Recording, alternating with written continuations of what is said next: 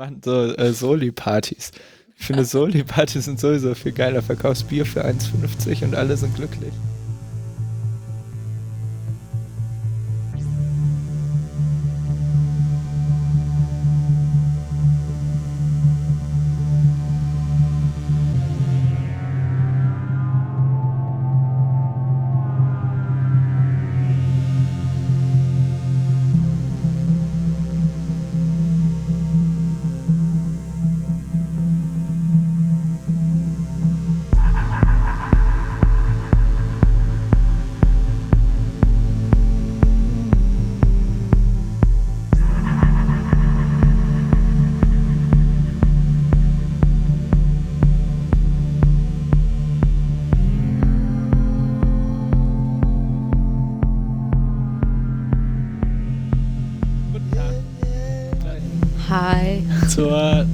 Vierten Ausgabe von Technik der Fantasie. Und ich habe heute zwei Gäste, Julia und Martin. Hallo, Hi. Hallo. wie geht's euch? Ganz gut. Wir haben uns gerade mal äh, angeguckt, wie man so Podcasts produziert oder wie man das so machen kann, weil ihr beiden auch einen Podcast machen wollt. genau. Wie kommt ihr dazu? Ähm, letztendlich war das eigentlich, glaube ich, eine ja einigermaßen spontane Idee. Martin war, glaube ich, bei einem Podcast wegen seines Spiels und äh, genau danach kamen wir eigentlich auf die Idee, dass es ganz cool wäre, wenn wir einen eigenen Podcast machen über das, was wir hier so lernen und äh, so mit den Themen, mit denen wir uns so beschäftigen, also Wirtschaftsthemen. Wa- Was macht ihr hier? Also ihr, kommt, ihr wohnt auch in Siegen beide. Genau, wir wohnen hier in Siegen und äh, wir studieren hier beide den Master Plurale Ökonomik und äh, setzen uns damit mit, viel, mit der Vielfältigkeit der Wirtschaftswissenschaften auseinander. Und dachten uns, Vielfältigkeit ist ja eigentlich schon mal gar nicht so schlecht, um einen Podcast zu machen. Da gehen einem zumindest nicht die Themen aus. Was, was macht, was unterscheidet ein Plural, plurale Ökonomik-Master von einem normalen Wirtschaftswissenschaften oder VWL-Master?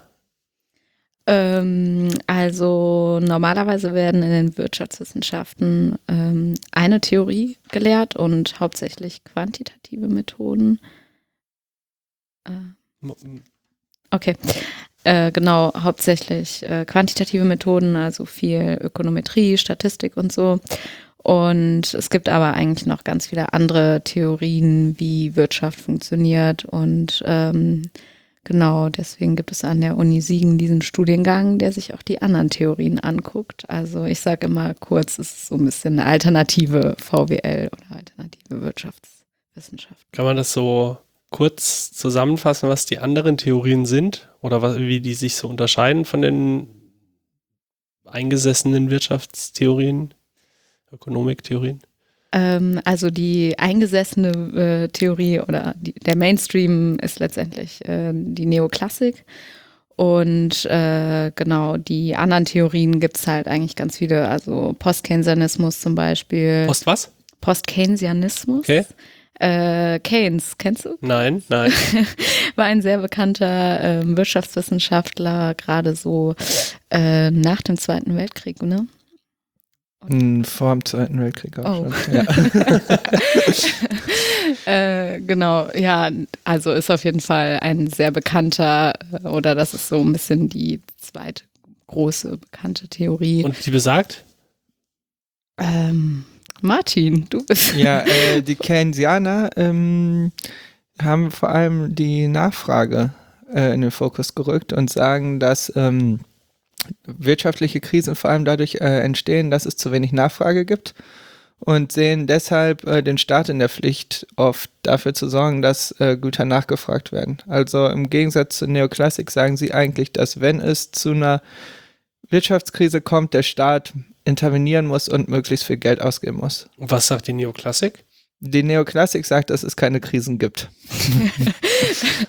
Okay, das ist ja auch, äh, ja, aber das kann man ja relativ einfach widerlegen eigentlich.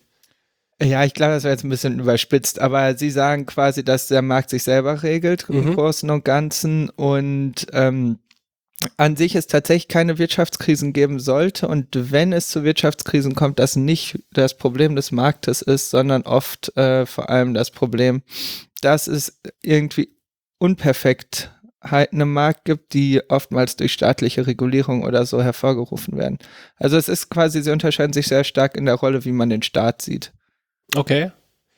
Und Ach so, dann bewegen wir, also den Diskurs, den ich so mitbekomme äh, aktuell, oder vielleicht ist das, was man als, als die, das, was man als links bezeichnet, ist dann quasi dieser ähm, Post-Kenianismus, weil man sagt ja schon, also der Staat sollte, wobei auch das die Wirtschaftsweisen und so sagen, oder? Der Staat sollte quasi ähm, entgegen des Marktes handeln. Wenn es, äh, wenn die ähm, Konjunktur schwächelt, sollte der Markt investieren und äh, sollte der Staat investieren und umgedreht.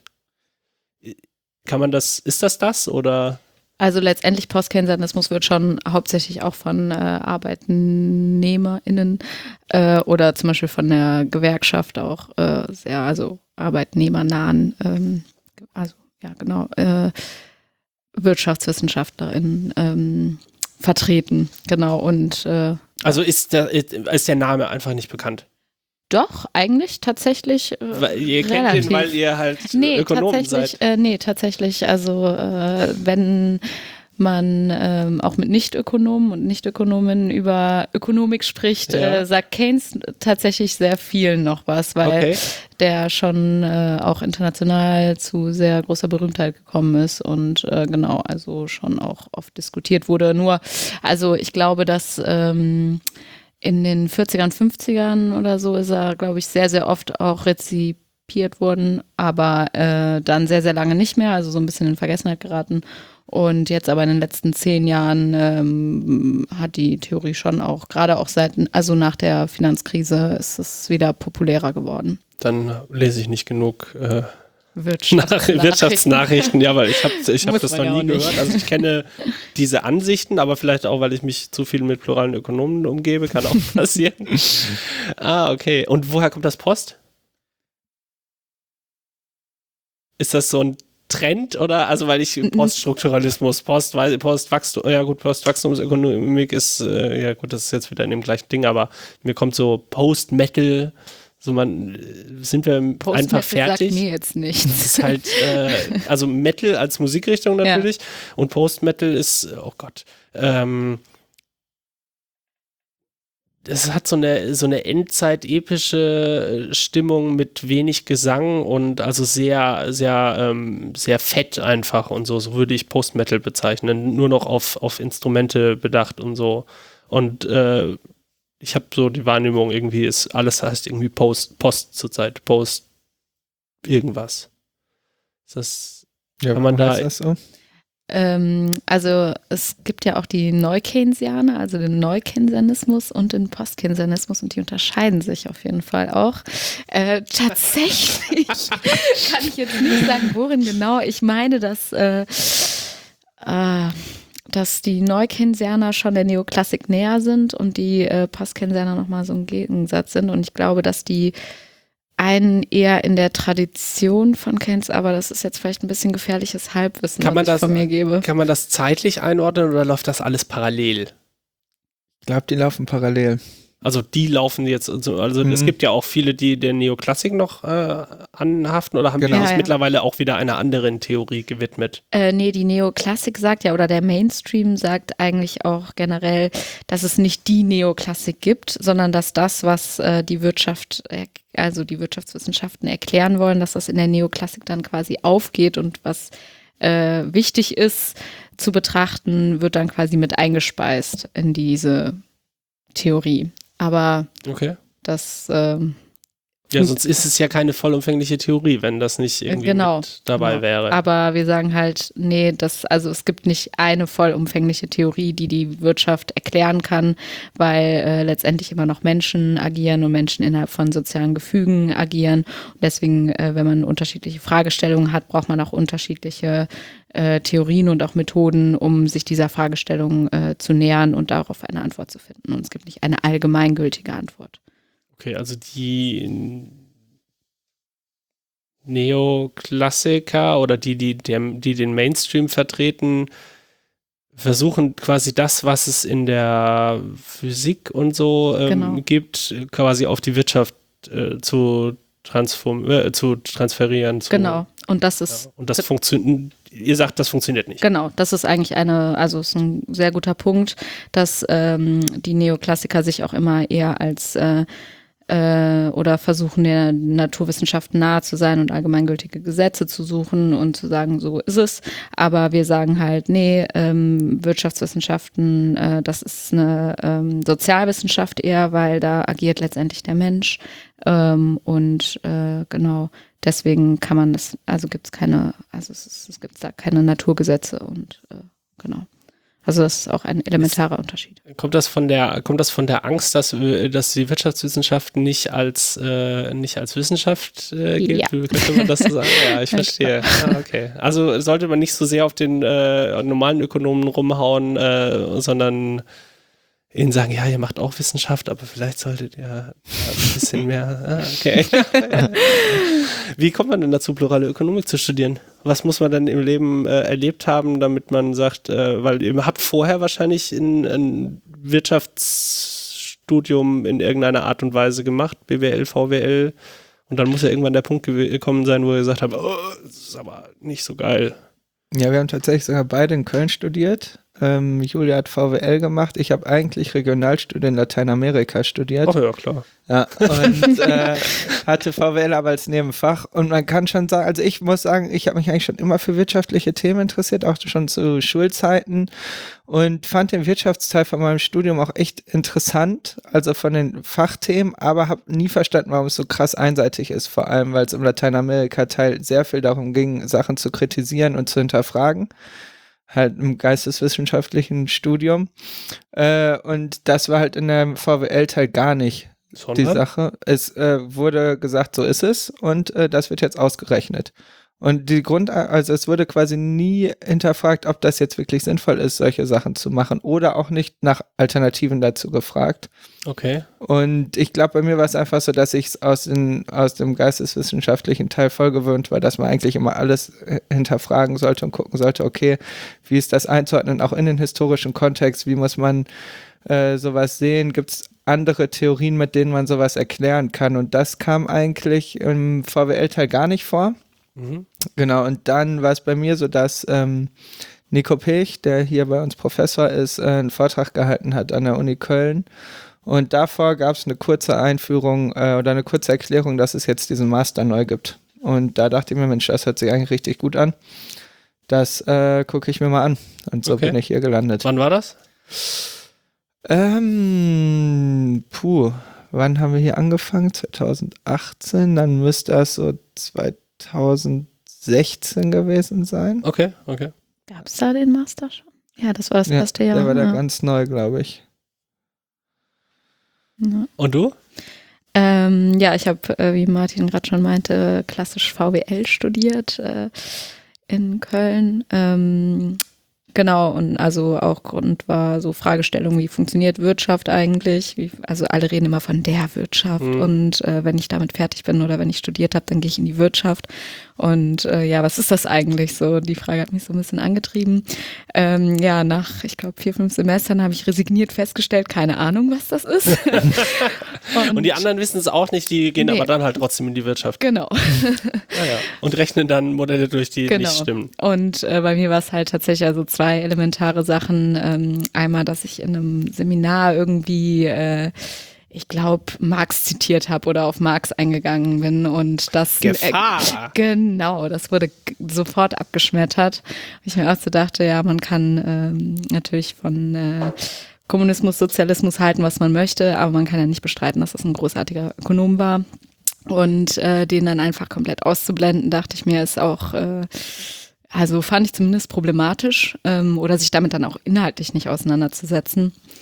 Ähm, genau, und das zweite war, dass ich meine Bachelorarbeit gerne über Finanz, also über die Finanzkrise schreiben wollte oder was inhaltlich dazu machen wollte. Und da bin ich von Lehrstuhl zu Lehrstuhl getingelt und äh, durfte nirgendwo mein Batch, meine Bachelorarbeit äh, über die Finanzkrise schreiben. Und, äh, Aber das muss doch irgendwo, also das muss man doch aufarbeiten. Ja, mh, auf, nee, keine Ahnung. Also war auch nie Krass. Thema bei uns im ähm, Studium tatsächlich. Wo muss man da studieren, wenn man nicht über die Finanzkrise äh, schreiben will? Wenn man wie, nicht, Wie, ja? ähm, Äh, wie? äh, Uni Köln war das, oder was? Ja, ich glaube, aber das ist äh, bestimmt an anderen Unis nicht anders. Also äh, wurde auf jeden Fall, wie gesagt, nicht, äh, nicht wirklich thematisiert und äh, darüber, deswegen wollte ich mich damit halt mehr auseinandersetzen, weil ich das äh, interessant fand, konnte darüber meine Bachelorarbeit nicht schreiben und äh, beziehungsweise habe keinen Lehrstuhl gefunden, der den betreuen, der das Thema betreuen wollte und habe dann letztendlich an einem politikwissenschaftlichen ähm, Lehrstuhl über die Finanzkrise geschrieben. Aber das ging Äh, dann das vom ging dann. Ähm, Genau, ich habe dann letztendlich ja. über eine G20-Verhandlung während der Finanzkrise, äh, ja, okay. äh, G- G20-Gipfel während der Finanzkrise ähm, geschrieben. Aber ja, genau. Und da kam dann so der Punkt, wo ich dachte, irgendwie ähm, läuft da was falsch oder das ist zumindest nicht so, wie man äh, Wirtschaft verstehen sollte. Oder ja, äh, genau. Und dann habe ich, also waren halt so die Themen, die mich rumgetrieben haben dann in der Zeit. Und dann hat eine Kommilitonin mir halt tatsächlich von dem Master hier erzählt. Sie hatte davon irgendwie gelesen und meinte, hey, ist das nicht was für dich? Und äh, genau, dann habe ich mir das mal durchgelesen und dachte, wow, das ist original das, was ich, äh, was mich eigentlich interessiert. Und äh, ja, und hier ist man letztendlich dann auch auf äh, Gleichgesinnte gestoßen, sage ich mal, die die gleichen Probleme hatten, auch aus wirklich äh, äh, keine Ahnung, Tübingen, Regensburg, Berlin, also die Leute kommen wirklich von überall her. Und hatten haben die überall ähnlichen- die gleichen Genau, Erfahrungen gemacht? ja. Gibt, es, äh, gibt es welche, die gute Erfahrungen im Bachelor mit pluraler Ökonomik gemacht haben und gesagt haben, und deswegen will ich meinen Master da machen? Gibt's Es gibt keinen sowas? Bachelor, plural. gibt keinen Bachelor genau. und auch keine Uni, Hochschule, die sich da bisschen mehr öffnet auch. Mm, Nee, es gibt ja diese, ähm, also die Studierendeninitiative Netzwerk Plurale Ökonomik, die bieten halt oft dann Ringvorlesungen, manchmal auch in Kooperation mit Lehrstühlen oder so an. Aber so im, ähm, also im Studienplan jetzt irgendwas dazu drin, nee, ich glaube nicht wirklich. Also ist mir zumindest nicht bekannt. Und die Profs sind auch alle deswegen hier, weil sie keine Heimat finden woanders. Ich dürfte nicht drüber reden. Ist mir zu Ohren Ich gekommen. glaube, die Frage ist eher, wer redet drüber? Ich glaube teilweise schon. Ja, doch. Also es ist auch äh, oft in, an anderen Unis dann nicht so gern gesehen, wenn man natürlich, wir- also wir werden auch so ein bisschen, äh, ein Kommilitone meinte mal, wir sind natürlich auch ein bisschen die Nestbeschmutzer, ne? Also wir sagen ja so, wie, wie ihr es macht, läuft's eigentlich nicht. Und das finden halt, äh, findet nicht jeder so schön. Also ist nicht immer die Begeisterung so groß von klassischen Ökonomen, Ökonominnen. Gibt es sowas in anderen Fachbereichen auch? Wisst ihr das? Also frage ich mich jetzt gerade, ob dieses, also ich weiß, dass der HCI-Master, den ich ja äh, studiere, zumindest äh, ein Stück weiter hingeht und auch eben auf qualitative Methoden Wert legt statt auf quantitative, wobei das in der, das kommt ja aus der ein Teil davon ist Usability, also wie, wie interagiert der, also wie ist die Benutzbarkeit von, von Computer-Interfaces und so weiter. Und da wird ganz viel mit quantitativ gemacht und wir machen halt ganz viel mit qualitativ. Äh, Und ich, das ist aber durchaus akzeptiert. Also sagt jetzt keiner, ja, äh, das ist jetzt aber kein, kein wissenschaftlicher Outcome, weil du da halt jetzt dir nur dieses eine Feld angeguckt hast, jetzt mal nur auf die Methoden bezogen. So. Und ich frage mich aber gerade, ob das, was man damit noch vergleichen könnte, ob das jetzt nur in der Wirtschaft äh, existiert oder ob es da noch andere Bereiche gibt. Puh, ich glaube, es ist ein bisschen schwierig. Ich glaube, viele andere Bereiche sind auch offener für interdisziplinäre Mhm. äh, Ansätze. Ich glaube, dass die Wirtschaftswissenschaften da recht verschlossen sind, gerade in Bezug zu anderen Sozialwissenschaften. Ähm, ich kenne jetzt so richtig nichts. Ich glaube, so ein bisschen kann es sowas geben in Richtung ähm, Ökologie oder äh, Landwirtschaft, wo Mhm. man Ja, quasi okay. dann in Ja. Richtung äh, quasi ähm, Ökolandwirtschaft geht und damit dann so von dem, von dem Mainstream so ein bisschen abweicht. Mhm. Äh, Also Agrarwissenschaft meine ich damit, Ja, ja. genau. Aber ich glaube, das ist bei weitem nicht so ausgefallen. Ich glaube, eigentlich ist Agrarwissenschaft, also irgendwie ökologischer Landbau oder so, da sowieso bei fast allen ein Modul. Ich glaube, aber ich glaube, so stark wie bei den Wirtschaftswissenschaften gibt es diese Polarisierung auch nicht. Also ich glaube, man könnte es am ehesten noch vielleicht ein bisschen vergleichen, auch wieder, also wo wir bei Sozialwissenschaften oder Politikwissenschaften wieder wären, ähm, dass es da ja auch unterschiedliche Staatstheorien oder so gibt und Ja, da okay, immer ja. je nach Zeitgeist, glaube ich, aber auch so ein bisschen äh, irgendeine Theorie vorherrscht. Aber wie Martin auch schon meinte, da ist man dann vielleicht auch ein bisschen offener und sagt so, ja, oder da ist es ja dann noch so, dass man sagt, so, die und die Theorie kann das und das wieder erklären. Und ähm, ja, genau. Und Oder man sucht sich vielleicht seine Uni aus anhand dessen, was da halt irgendwie mehr gelehrt wird oder genau, so. ja. Also ist das jetzt vielleicht eher erst der Startschuss für die plurale Ökonomik? Genau, also ich glaube eh, dass ähm, da eh so, also so eine Entwicklung ist. Also es ist auf jeden Fall eine breitere Akzeptanz auch in den letzten Jahren, glaube ich, auch zu spüren dafür. Und äh, oder vielleicht ist es auch nur, weil wir uns damit mehr auseinandersetzen und das deswegen mehr wahrnehmen, kann natürlich auch sein. Ich frage mich halt auch. Ich glaube, ich lebe da halt in, äh, ein Stück weit in eurer Blase irgendwie mit, weil ich diese Vorträge Ja. mitbekomme und, und, und irgendwie wir ja auch schon Nico Pech zu Gast hatten und so und äh, wir uns daher halt auch austauschen und dass aus di- diesem Hacker-Umfeld auch diese, lass uns meine Gesellschaft anders denken und ähm, muss das alles so laufen und so. Ähm, ja, aber ich glaube das passt uns ganz gut in den Kram. Ich glaube aber auch, äh, wie gesagt, also angestoßen durch diese Studierendeninitiative, allein durch dieses mehr mit anderen Themen auseinandersetzen und Ringvorlesungen, das äh, rückt ja dann immer mehr mit da rein. Und ich meine, jetzt ab seit diesem Semester gibt es auch in Duisburg einen ähnlichen pluralen Master, der hat den Fokus, also da heißt auch Sozioökonomik. Und ähm, also das ist ja schon auch eine Entwicklung, dass es jetzt zwei Master an ähm, staatlichen Unis in diese Richtung gibt oder plurale Master. Mhm. Es gibt auch noch einen an einer privaten ähm, Hochschule, der Cusanus Hochschule. Und damit hätten wir dann schon drei. Und Das ist an der Mosel irgendwo, kann das sein? Bernkastel-Kues. Ja, ja, ist genau. das, Das ist äh, an der Mosel. Ein wunderschön gelegenes Kaff. Wir hatten doch da den, ähm, äh, bei der Spiele, Julian. Julian hatten wir zu Gast. Der hat uns da gezeigt, wo er mit seinen Kommilitonen lebt, auf so einem Ah, Schloss ja. da äh, und kann auf die Mosel runtergucken und so. Das, ja. Ja, genau. Also Und entwickelt sich so ja, langsam, Genau. Und äh, also, wie gesagt, die, die Nachfrage scheint ja auch da zu sein. Äh, dementsprechend äh, wird der Markt das schon regeln und Sehr schön. äh, dann werden da andere ähm, Master hoffentlich folgen. Ja. Sind das, äh, sind das dann Professoren, die das in Duisburg machen, die man hier auch kennt? Oder also gibt es da auch wieder eine Vernetzung? Ähm, ja, also ich glaube, unsere Professoren und die aus Duisburg kennen sich auf jeden Fall sehr gut. Ähm, wir werden versuchen, die haben jetzt gerade erst gestartet, aber wir haben es auf jeden Fall vor, auch eine Vernetzung unter den Studierenden zu schaffen. Was halt ganz cool ist, weil es halt nicht so viele gibt und man sich auf jeden Fall da austauschen kann und nochmal gucken kann, okay, was habt ihr vielleicht noch für Sachen, die ganz cool sind, die wir hier vielleicht auch übernehmen könnten. Und andersrum. Genau. Und äh, so wie ich es gehört habe, sind unsere Professoren dafür auch sehr offen, dass man quasi diesen Austausch auf sowohl auf als auf Professoren als auch auf Studierendenebene äh, fördert. ja, und man muss ja auch dazu sagen, also so zum Beispiel äh, Achim Truger äh, lehrt da oder äh, der Jakob Capella und die waren hier auch schon im letzten Semester für Vorträge und Ja, so weiter. okay. Also da, da sind schon auch, äh, wie gesagt, Kontakte da. Ähm, Wer ist das, wer ist das hier so? Wer steht da professoral hier dahinter? Könnt ihr die mal aufzählen? an, äh, an dem Master jetzt. Ja. Ähm, ja, genau. Also es gibt einmal den äh, Nils Goldschmidt, ähm, dann die Juniorprofessorin äh, Svenja Flechtner, ähm, Gustav Bergmann, äh, ja und Nico Pech und Helge Polkert als außerplanmäßige Professoren sind auch noch dabei. Genau. Das sind eigentlich so die fünf Professuren da in die Richtung.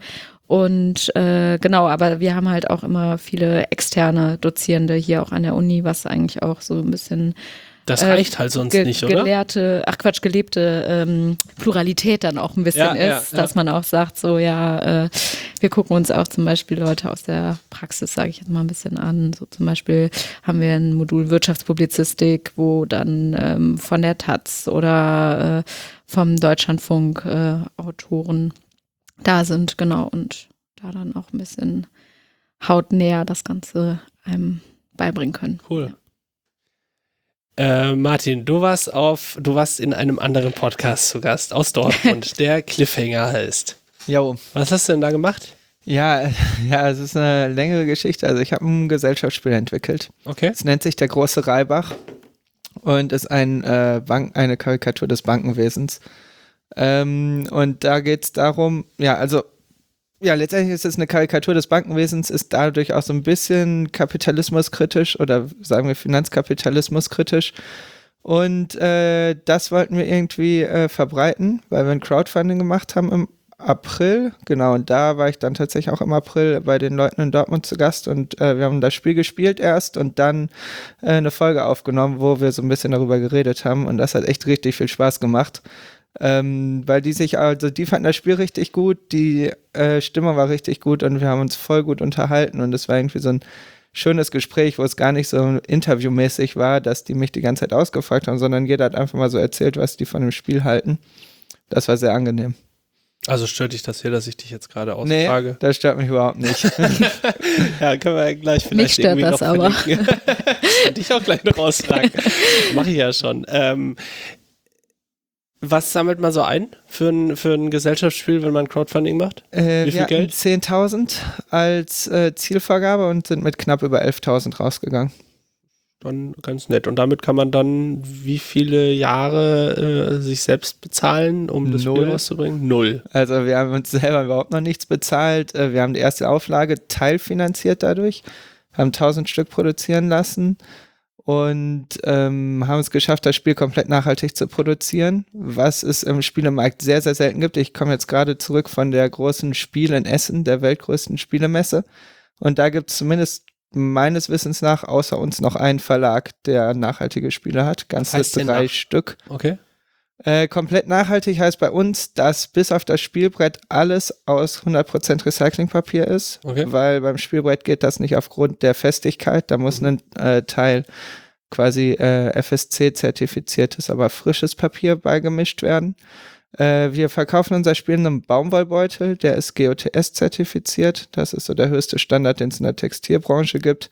Und dann haben wir noch einen Würfel aus nachhaltiger europäischer Holzwirtschaft. Also das ist eigentlich schon überall sehr, sehr hoher Standard. Wir haben gar kein Plastik im Spiel. Da, also das heißt, ich habe ein Spielbrett, ich habe Karten. Ja, äh, ein Spielbrett, 185 Karten, ähm, Geld, Anleitung äh, und äh, jeder Spieler wirtschaftet in die eigene Tasche. Deshalb gibt es so fünf kleine Stoffbeutel noch dabei. Ah, okay. Und dann ähm, ah, baue ich mein eigenes Wirtschaftssystem auf oder kannst du kurz überreißen, was ich da tue? Ja klar, sehr gerne. Also das äh, Spiel ist angesiedelt im Kapitalismus des 21. Jahrhunderts und äh, wir schlüpfen in die Rolle von skrupellosen Bankern, haben ein kleines Bankenimperium mit drei Filialen, in dem wir unsere Kunden betreuen und eigentlich äh, nur darauf setzen, dass sie bei uns immer fleißig ihr Geld anlegen und nach irgendeiner Zeit müssen wir ihnen dann leider eröffnen, dass all ihr Geld weg ist und letztendlich nur die Bank davon profitiert hat, dass sie angelegt Doof. haben. Genau, aber für uns eigentlich ganz schön, weil wir kriegen Geld und die Kunden sind uns letztendlich auch egal. ähm, und dann, äh, ja, und dann ist das Spiel sehr, sehr interakt, äh, interaktiv. Also man hat äh, hohes Maß an Interaktion. Alles, was ich mache, hat immer direkte Auswirkungen auf die Mitspieler. Äh, man, ob man Karten nimmt oder nicht nimmt, beeinflusst, welche Optionen den anderen zur Verfügung stehen. Und man hat sehr, sehr viele destruktive Karten, mit denen man den anderen Banken schaden kann. Ja. Und da gibt es eine große Bandbreite. Man kann äh, Mitarbeiter anderer Banken in Sexskandale verwickeln. Man kann äh, ganz klassische Banküberfälle ausüben oder mal einen kritischen Aktionär in deren Bank schicken, um die Kunden zu verunsichern. Oder mit dem Black Block äh, die Bank stürmen geht auch. Sehr gut. Ja, Sehr gut. Klingt sehr realistisch. Cool. ja genau. Also es ist auf jeden Fall nicht übertrieben, würde ich sagen. wo, wo kriegt man das? Kann man das kaufen? äh, kann oder? man kaufen, ja, auf unserer Internetseite. Die heißt äh, kasimirhanspielefabrik.de. Verlinken wir. Ja, Klingt sehr und, lang. Äh, Ist genau. Kein, kein kürzerer Name eingefallen für die Website. Äh, nee, tatsächlich nicht. Also man kann auch einfach der große Reibach googeln und dann ist Ah, es okay. das erste. Also es ist jetzt nicht so schwer, das zu finden. Genau. Und in äh, ausgewählten Spieleläden gibt's das. Kann man es in Siegen kaufen? Ich äh, noch nicht. Ich war letzte Woche da und muss ja jetzt noch mal zum Testspielen hin. Okay. und dann äh, hoffentlich bald. Zum Testspielen, das klingt wie ein Bewerbungsgespräch. Genau, ja. Ich, einmal denen das vorstellen, damit die das auch äh, ihren Kunden und Kundinnen weiterempfehlen können. Ja, so läuft das. Ja, Okay. genau. cool. Aber du kannst davon nicht leben. Nee, überhaupt nicht. Also bislang ist das ein Verlustgeschäft. So, also aber Jetzt den- mal richtige Ökonomik studieren. Was Ja, Wachstumsgedanken leben. Nee, es ist eher tatsächlich ein Hobby. Wir haben dieses Spiel über Jahre entwickelt und es war eher so ein Traum, unser eigenes Spiel rauszubringen. Ja, war dann irgendwie komplizierter als gedacht, weil wir wollten es nicht an den Verlag geben, weil die äh, einfach die Regeln nach ihrem Belieben verändern können. Und das wäre für uns, glaube ich, das Schlimmste überhaupt gewesen, wenn jemand das Spiel anders rausgebracht hätte, als wir es haben wollten. Das ist halt wie mit einem Buch, ne? Also du schreibst halt halt und der Titel und den, das Cover kannst du dir halt nicht selber aussuchen. Genau so, ja. Aber da wäre es quasi sogar so, dass die auch einfach mal so ein Kapitel rausstreichen können, wenn es ihnen nicht gefällt. Okay, ja. so. Ja, ähm, Das heißt, ihr habt es komplett ohne Verlag gemacht. Wie nennt man das? Independent würde man. Independent wird man auf jeden Fall sagen, ja, oder Kleinstverlag. Also wir haben jetzt unseren eigenen Verlag gegründet dafür. Also, eine, eine, eigenes eine Unternehmen. Geschäftsform, was Eine ist das GBR ist GBR, das. okay. Genau. Und Schön mit der eigenen Kohle drin hängen. ja. Ist doch so, oder? Ja. ja, Also, aber dafür den geringsten Verwaltungsaufwand. Das war für uns eher das Hauptaugenmerk. Und äh, genau, und dann wollten wir es halt auch noch nachhaltig, was jetzt auch nicht gerade einfach war, weil dann rauskam, dass die Spieleproduzenten das alle nicht können. Oder behaupten es nicht zu können Es gibt- oder es nicht wollen. es gibt Spieleproduzenten, wo man hingeht und sagt, hier sind meine Sachen, macht mal daraus ein Spiel. Also ich will Karten haben. Karten ist wahrscheinlich noch relativ einfach, aber ein Spielbrett zu produzieren ist wahrscheinlich, da brauchst du halt jemanden, der ein Spiel produzieren kann. Äh, genau, und da gibt es verschiedene Firmen. Sehr viel wird in Asien, in Fernost produziert. Gerade Spiele, die so Miniaturen haben, so Aber die Kinder, die das machen, auch so kleine Hände Genau, haben. dann und ist das ja, viel okay, praktischer, ja, ja. weil so mit so dicken Wurstfingern kriegt man das gar nicht geformt. ähm, und äh, es gibt ein paar deutsche Produzenten auch. Und äh, mit denen wir geredet haben, auch mit den Deutschen. Und da lassen zum Beispiel auch große Verlage dann produzieren, wie weiß ich nicht, Ravensburger zum Beispiel. Die haben jetzt auch keine Druckerpresse im Keller stehen, sondern lassen das auch vom Produzenten machen. Genau. Aber die meinten alle, dass äh, komplett nachhaltig würde nicht gehen. Das will auch keiner und wäre viel zu teuer. Okay. Ähm, das klingt aber trotzdem cool. Also alle kaufen und dann äh, Genau. kannst du irgendwann davon leben, vielleicht. Ja, ich glaube eher nicht, aber äh, ich wäre schon froh, wenn wir da ohne Schulden rausgehen und vielleicht noch eine dicke Party am Ende werfen können. Für 1,50 Euro das Bier war vorhin im Gespräch. Okay, das wird, wenn schlecht läuft. wenn man auch mal Geld reinholen muss, dann gibt es eine Soli-Party. ja, schön. Cool. Sehr cool. Was machst du denn so, wenn, äh, wenn du nicht gerade studierst? Ähm, arbeiten und arbeiten und nochmal studieren. Noch was studieren? Ja, ich ähm, habe äh, also äh, genau, ich habe jetzt angefangen noch ein äh, neben, also was heißt nebenbei, ein paar Kurse im Master Politikwissenschaften zu machen, auch um das Interdisziplinäre weiter ein bisschen voranzutreiben. Ich habe ja vorhin schon erzählt, dass ich meinen Bachelor dann auch in Politikwissenschaften gemacht hatte, also die Bachelorarbeit da drin geschrieben hatte quasi. Und äh, genau, fand das weiterhin interessant. Und jetzt mache ich da immer so pro Semester äh, an der Fernuni noch einen Kurs. Ach, und, nicht hier in Siegen. Nee, genau, weil ich mir dachte, so das kann man danach dann noch, äh, ich weiß ja nicht, wo es danach hingeht. Und äh, Da kannst du Dann, dann äh, später sagen, ich habe in der, aber das ist ja, das klingt ja aber auch nicht. also, also wenn dann, wenn, also ich, manchmal liest man ja so Lebenslaufe von Leuten oder so in, in Zeitungen wird dann erwähnt, hat ähm, Jura, Sozialwissenschaften und Psychologie studiert. Und denkst so, wow, krass. Und du guckst so, okay, hat kein Studium abgeschlossen, hat an drei Unis studiert und aber Fernuni Hagen, Hagen ist, würde ich mir nicht auf den Lebenslauf schreiben. warum nicht? Weiß ich nicht, es klingt halt nach Fernuni. Ist es irgendwie. Ja, aber für mich hat das einen also als negativen einzig- Ruf. Ja, das finde ich auch interessant. Ähm, also ich glaube, so nur würde ich das auch nicht machen. Aber ich mache, würde das jetzt auch eher so als, ähm, ich weiß auch nicht, ob, das, ob ich das abschließe. Mir ging es eher so ein bisschen darum, ich würde gerne noch ein paar Kurse in Politikwissenschaften machen und äh, bin eh relativ wenig in Siegen, weil ich viel in Köln bin, weil ich äh, da genau auch noch arbeite, wie gesagt. Und ähm, Genau, und äh, da dachte ich halt, was, wo es, wie gesagt, nicht so ortsgebunden ist und äh, da war das eigentlich eine gute Alternative. Ja, okay. Und äh, wie gesagt, es ist nicht mein Hauptstudium und es, ich mache es auch so, wenn es jetzt dieses Semester nicht, äh, also wenn es vom Workload hier mit dem Studium zu viel wird, dann ähm, mache ich das, die Prüfung nächstes Semester da. Und das ist, also es ist eher mehr so Interesse halber. Und dass man sich das dann, also dadurch, dass man keine Präsenzsachen hat, kann man sich das halt zeitlich sehr, sehr gut selber einteilen. Und wenn ich Zeit dafür habe, mache ich das. Und wenn nicht, dann ist das auch nicht schlimm. Wie läuft das so? Also wie kann man sich ein Studium an der Fernuni vorstellen? Lade, bin ich dann in einem Online-Kurs drin und lade mir da die Folien runter oder? Nee, es gibt also zumindest bei dem Modul, was ich jetzt äh, habe, ist es so, es, das ist zweigeteilt. Es gibt einmal so Videovorlesungen, wie das mittlerweile auch an normalen Unis Profs das oft machen, äh, dass man einfach die Folien hat mit der Tonspur und äh, das kann man sich dann halt angucken. Und äh, dann gibt es so einen Studienbrief, was letztendlich halt dann ausformulierte Texte sind. Und zu einem gibt es immer auch Aufgaben, die man lösen kann. Studienbrief. Genau. Kriegst du das zugeschickt? Genau. Man kriegt, nee, nicht ernsthaft. Doch. Kriegst du einen Brief und dann steht dann drin, äh, es ist letztendlich ein, ein Skript. Buch. Ja, es ist ein Skript, ja, genau. Und warum lade ich mir das nicht auch noch runter? Kann man auch. Also kannst du das dann aushaken, dass du bitte nee. nicht die tote Holz-Edition haben willst? Äh, nee, aber vielleicht das könnte man mal beantragen. Das ist ein guter Punkt.